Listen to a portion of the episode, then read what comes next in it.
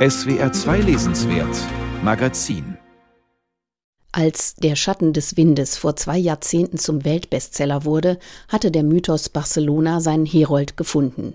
Carlos Ruiz Zafón, ein Sohn der Stadt, aufgewachsen im gotischen Viertel nicht weit von Gaudís Sagrada Familia und in seiner Wahlheimat Los Angeles mit allen Wassern effektvollen Erzählhandwerks gewaschen.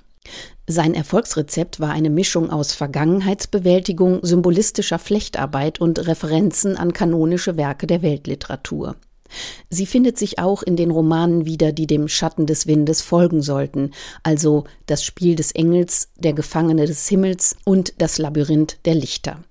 Alle vier setzten auf die Suggestivkraft der paradoxen Genitivkonstruktion im Titel.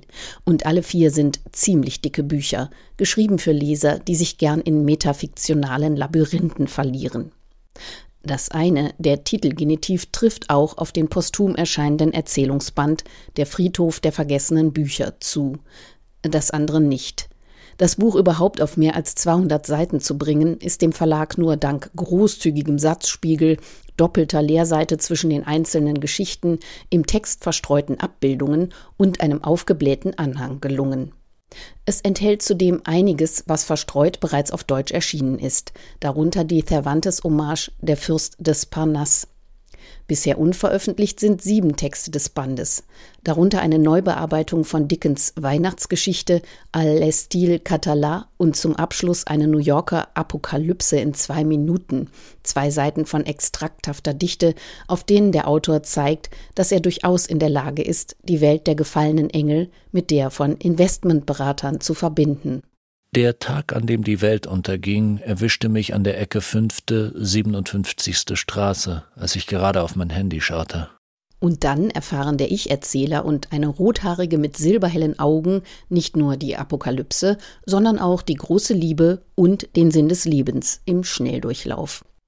Neben solchen Fingerübungen zitieren die elf Erzählungen im Friedhof der vergessenen Bücher unterschiedliche Genres, von Coming of Age und Thriller bis natürlich zur Geistergeschichte.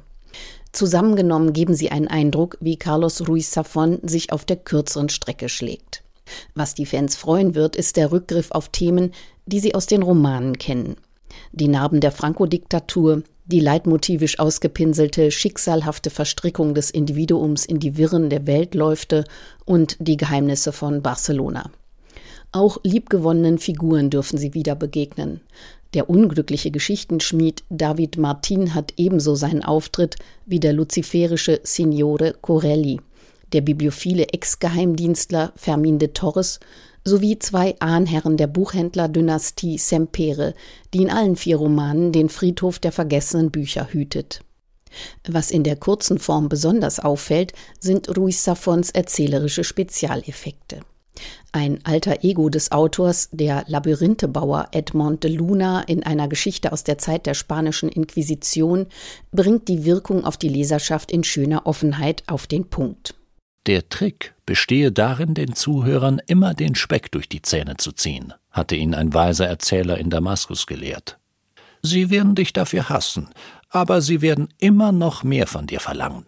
In seinem Bemühen, den Lesern den Mund wässrig zu machen, greift Carlos Ruiz Zafón zu bewährten Verfahren, wie dem Spiel der Morbidezza-Motive. Totenblasse Glieder, rotes Blut und schwarze Umhänge sprenkeln die Seiten. Gotisches Pfeilerwerk, krabbelnde Spinnen und marmorne Engel werden aufgefahren.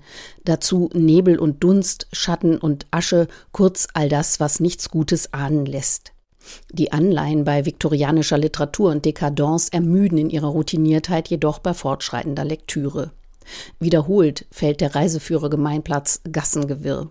Und es hilft nicht immer, wenn Ruiz Safon hier und da Dialogwitz oder die melancholisch gefärbte Selbstironie des Erzählers aufblitzen lässt. Die sprachliche Übertreibung, die gesuchten Bilder und Metaphern können die Flachheit ausgerechnet der Imagination auf Dauer nicht vergessen machen, so dreist die komikhaften Vergleiche über den Text gestreut werden mögen.